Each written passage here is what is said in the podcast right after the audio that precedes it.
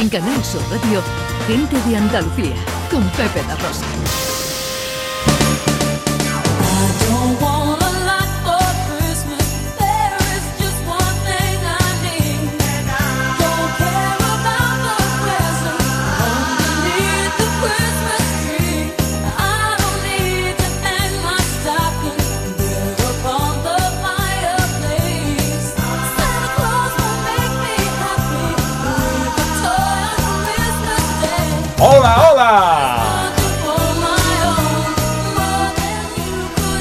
¿Qué tal? ¿Cómo están? ¿Cómo llevan esta mañana de sábado 24 de diciembre de 2022? Ojalá en la compañía de sus amigos de la radio lo esté pasando bien la gente de Andalucía.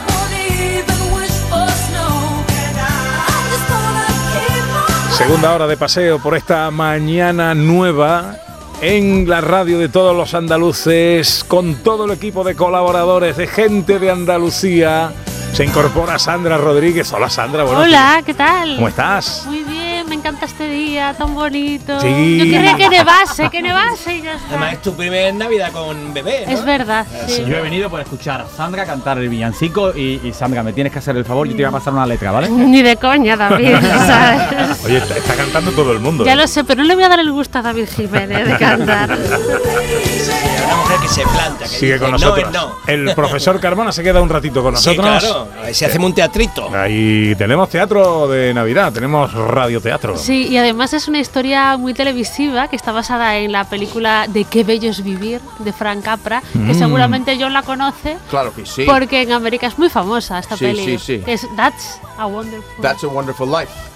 Es That's a wonderful life. O sea, tenemos versión radiofónica para radioteatro de Qué bello es vivir. De- sí. ¡Guau! ¡Qué bueno! De Frank Capra. Yo creo que esa película me la veo yo todas las navidades, no Sí, sé vosotros, pero verdad, es como sí. un Love Actually o algo así. ¿sabes? La típica cosa que ves siempre. Bueno, eh, enseguida mm, estará José Luis Ordóñez con nosotros, Sí. que ha sido además el, per- el pertrechador de todo esto, ¿no? Hoy es el, es el guionista de los- del especial Navidad. Bueno, y nos traerá cine. ¿Y tú qué nos traes? Tú nos traes una escapada navideña. Sí, nos va al sitio donde se venden polvorones, entonces nos iremos a Estepa, Ah, Estepa. Estepa, oler a canela por las calles de Qué Estepa. maravilla. bonito. y además es maravilla. un sitio con mucha, mucha historia y mucho patrimonio. Sí, Muchísimo. sigue David Jiménez con nosotros, que además nos tiene que traer eh, muchas cositas. Y está también Raquel. eh, ¿Qué? ¿Ibas a decirme algo? Digo, yo me presente canto otro villancico, lo que sea, pero no, no. Eh, pase usted, con, nada más que habla con la gente que tiene una novela en Planeta. Venga, continúa. y Raquel Moreno, que también se queda con nosotros. Hombre, claro. Bueno, eh, ya tenemos a José Luis Ordóñez con nosotros. Eh, hola, José Luis. Muy ¿Qué buenas. pasa, tal? director? ¿Cómo estamos? Hola, José. Pues muy bien. Oye, encantado aquí de escucharos, ¿eh? Qué bien. ¿Dónde, dónde- Oye, feliz fie- felices fiestas. sí, ¿dónde te tenemos hoy, José Luis? Pues estoy haciendo recados. Haciendo Ah. recados lejos de Sevilla. eh, y, y camino, y camino de Sevilla. Así que por eso no puedo estar ahí físicamente. Bueno, Pero esta noche sí estarás con Sandra y con Roy, claro. Eh, hombre, hombre, esta noche sí, Por por eso supuesto. quería es que algunas Sandra, cosas. es que como no venga esta noche. ¡Que no vuelva! que no vuelva esa, que no vuelva. bueno, ya ¡Qué ha, presión, qué presión! nos ha adelantado un poquito, Sandra, que hoy la escena, las escenas de Andalucía son una versión radiofónica de un éxito cinematográfico que a ti particularmente te gusta mucho. Hombre, hombre, es que hoy hemos hecho una, una adaptación de, de una de esas películas que son únicas en Navidad, ¿no? Porque es Qué bello es vivir en versión radiofónica. Ahí es nada. Bueno. Así que yo tengo muchas ganas de escucharlo ya, eso. ¿eh? Bueno, pues eh, no le dilatemos más la espera a las escenas de Andalucía de hoy.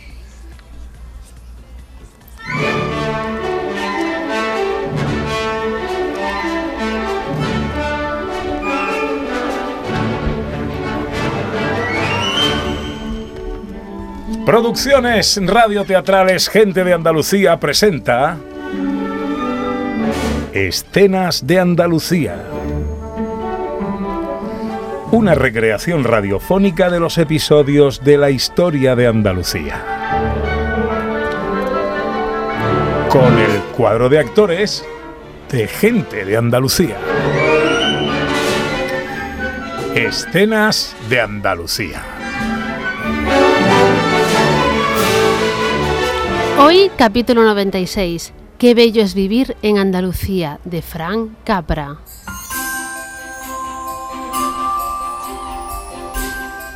Es 24 de diciembre y ya anochece. Un gran manto de nieve cubre la población de Alama de Granada. Todo el mundo ya está en sus casas junto a la chimenea y el árbol de Navidad esperando a la hora de la cena. Bueno, todo el mundo menos una persona, George Bailey, que ahora corre por las calles de Alama sin que sepamos muy bien por qué. ¡Feliz Navidad! ¡Feliz Navidad! ¡Feliz! ¡Feliz Navidad!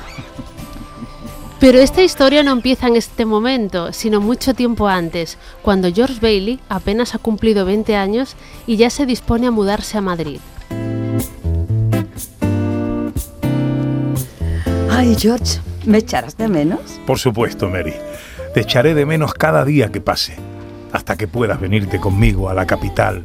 Y, y cuando vengas, cuando vengas, nos casamos. Pero qué ilusión, George. Pienso, pienso montar una librería de cinco plantas en plena Gran Vía. Cinco plantas, ahí es nada. Será un negocio tan próspero que después, después lo exportaremos a otros países. Y mi hermano Harry, el gran Harry, que siempre está de viaje por el extranjero, nos va a ayudar. Ya lo conoces, siempre, siempre tan generoso. Vas a conseguir tu sueño, George. Por fin. Y en cuanto puedas unirte a mí, serás la directora de la empresa, Mary. Estoy seguro de que juntos, con tu capacidad y mi ilusión, lograremos...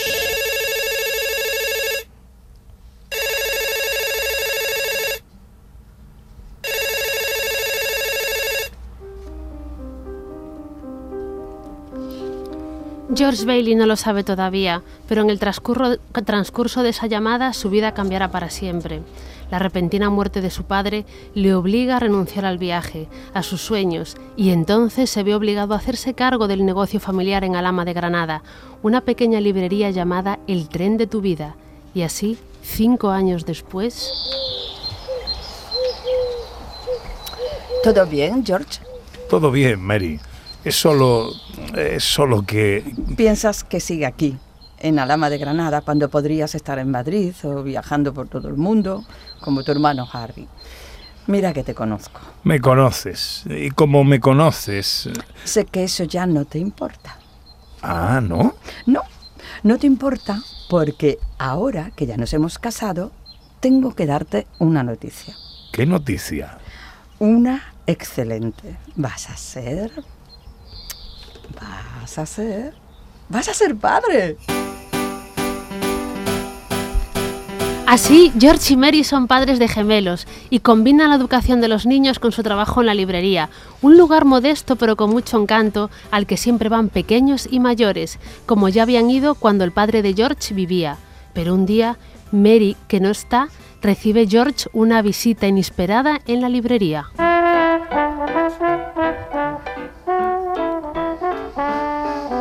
Ah, señor Potter, muy buenos días. ¿Buenos? ¿Qué tienen de buenos? Maldito optimista Bailey.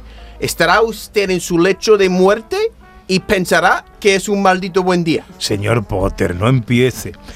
¿En qué puedo ayudarle? Yo no quiero que me ayude Bailey. Lo que quiero es pagarle. ¿Pagarme? Por supuesto. Y mucho, mucho dinero por esta librería. ¿Quiere comprarme la librería? Por supuesto, Bailey. Y se la voy a comprar, igual que he comprado todo este pueblo. Todo este pueblo no, señor Potter. Es cierto. Además de usted, hay algunos locos que se resisten, que resisten. Pues sí, como la carnicería de Dolores y su marido, el restaurante de La Paca o la taberna de Luisito, que siguen siendo negocios familiares. Sí, pero todos los demás son míos. El gran Amazon Potter. Y no sea tan dramático. Compro los negocios, sí, pero sus antiguos dueños siguen trabajando para mí. Así que lo que quiere es comprarme la librería y que yo trabaje para usted. Y pagarle No olvide, Bailey, pagarle mucho, mucho dinero. Mire, señor Potter, sé que no está acostumbrado a que le digan que no, pero este es el negocio de mi padre. Y mientras yo viva, jamás llegará a sus manos. Bailey, es usted un romántico. Y eso es muy bonito, pero también un muerto de hambre. ¿Acaso cree que fiando libros va a lograr mantener este negocio a flote? Mi padre lo hizo durante casi 40 años. Su padre, otro loco romántico. ¿Desea algún libro, señor Potter? Mira, Bailey, prestando libros no va a pagar el recibo de luz y la comida de sus hijos. Va hacia la ruina. Pero, pero, ¿cómo puede dejar que esas niñas y niños se llevan sus libros sin pagarle? Ya se lo he dicho, porque lo hizo mi padre. Y no es un regalo, señor Potter, no, no, no. Yo sé que cuando puedan, los padres de esos chavales nos pagarán, o, o ellos mismos cuando crezcan. No sea ridículo. Le podría recomendar algún libro de Alejandro Dumas, de Julio Verne o tal vez de Emilio Salgari, pero claro, para eso tendría usted que leer y está demasiado ocupado comprando todos los negocios con alma de este pueblo y de los pueblos de alrededor y de los pueblos de más allá y... Potter se marcha furioso esa tarde y George se queda preocupado porque sabe que en el fondo algo de razón tiene. Y esa noche, ya en casa... ¿Qué tal los niños, Mary? Dormidos y felices, cariño. Bien, bien. Eso, eso es lo importante. ¿Y tú? Lo importante es que los niños estén bien. Estás preocupado por el dinero. No, el dinero no es importante. Los niños sí. Los niños son lo primero. Vamos... ¿Vamos a tener que cerrar, George? Quizá, pero hoy no. Pasan los años y haciendo equilibrios con las cuentas logran que su librería siga a flote, aunque lo cierto es que George le, le oculta a Mary el estado ruinoso del negocio y se lo oculta porque confía en la ayuda salvadora de su hermano Harry, con el que habla ahora por videoconferencia. Tenemos muchas ganas de verte, Harry. Y yo, hermanito, pero aquí en la selva estamos a tope. Pero vienes, vienes en verano. Lo cierto, verás, es que aquí las tribus necesitan nuestra ayuda. Imagínate, niños pequeños de todas las edades. Gracias a las escuelas que estamos creando, eh, pueden empezar a pensar en el futuro, en sobrevivir, sí, pero también en aprender, que es lo que siempre decía papá. Aprender, George, aprender. Es bueno, sí, maravilloso. Es maravilloso, Harry. Qui- Quiero ir en verano, pero no sé si podré.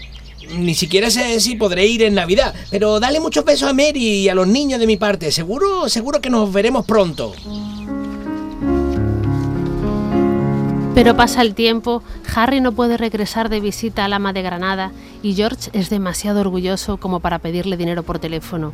Y es entonces cuando llegamos a la mañana del día de Nochebuena, cuando comenzábamos esta historia. Ahora es Mary la que está sola en la librería cuando recibe una visita inesperada.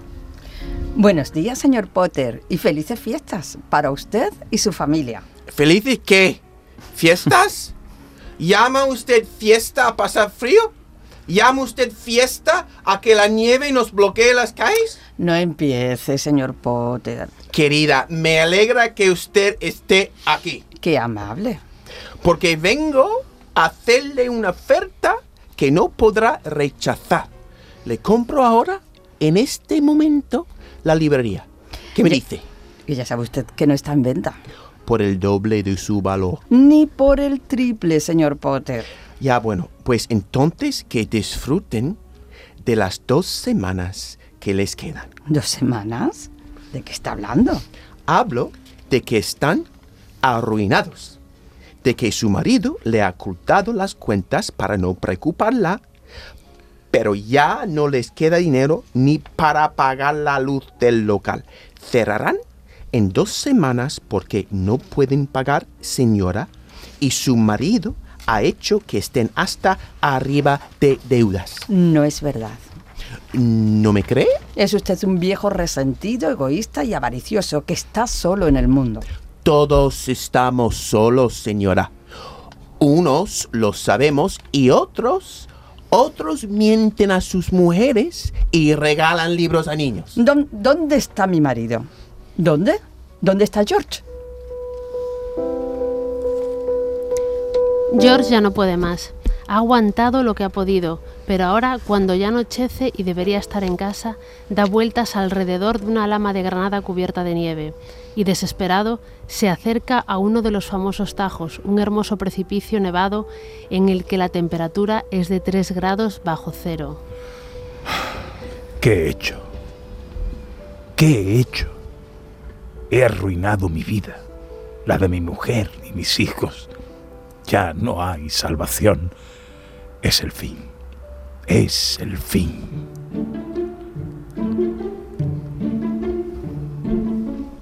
¿Amigo? Oiga, amigo, ¿tendrá usted una cerilla? ¿Quién, quién es usted? Si no tiene una cerilla, también me vale un mechero. ¿Qué, qué hace aquí con este frío? ¿Qué, qué hago yo? ¿Y usted? ¿Qué hace aquí? Pues yo, yo tenía que... Uf, sí, sí, sí que hace frío, ¿eh? Sí. Teniendo en cuenta que usted no tiene cerillas ni mechero, ¿le parece bien que pasemos dentro? ¿Dentro? ¿De qué me habla? Aquí solo hay campo. Ah, mucho mejor, ¿verdad? ¿Qué, qué ha pasado? ¿Dónde estamos? ¿No lo ve? ¿En mi casa? ¿Junto a una chimenea? ¿Entrando en calor? ¿Qué- ¿Cómo hemos llegado hasta aquí? Teletransporte, amigo George, teletransporte. Me ha debido sentar mal algo y estoy alucinando. Verá, lo cierto es que he venido para impedir que haga una tontería. Tontería. Sí, lo he visto un poco desesperado y me he dicho, vamos, demonio, que ya es hora de perder tus cuernos y ganarte unas alas. Ya sabes, una buena acción, pero buena de verdad, que da derecho a pasarse al otro lado, al lado de los ángeles. Y, oígame, que ya tengo una edad, ¿eh? Y yo lo que quiero es estar en paz de una vez por todas. Pero sobre todo, volar. Porque dicen que volar es lo mejor que uno puede hacer. He muerto y he ido al infierno. Es eso, ¿verdad? Está usted muy vivo, amigo. No se preocupe. Y además, calentito con esta chimenea. ¿Qué me dice? Le digo que mejor hubiese sido no nacer. ¿Cómo dice? Lo que escucha. Mejor hubiese sido no nacer. Ah, ¿sí? ¿Con qué con esas tenemos? Pues, sígame, que le voy a mostrar cómo hubiese sido al ama de Granada sin usted. Así, George y el demonio aparecen en un tiempo donde George no ha nacido y ven una realidad distinta.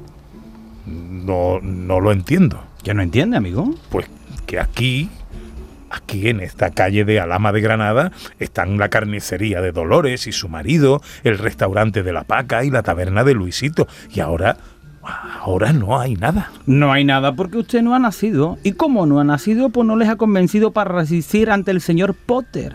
Así que vendieron todo y se fueron. Pero Pero, pero, y mire, mire esto al otro lado. ¿a qué lado dice usted? Allí, fíjese, fíjese bien, ¿qué es lo que ve?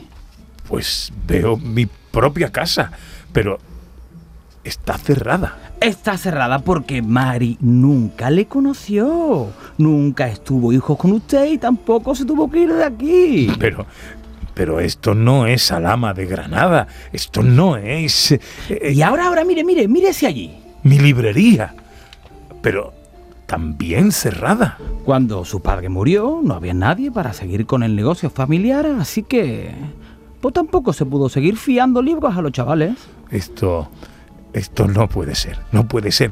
Este, este no es mi pueblo. No es. Pero, ¿qué, pero qué es eso? ¿Qué, qué es ese cartel? Ese cartel contiene el nombre de esta población, Amazon de Granada. No, no, no, no, no, no.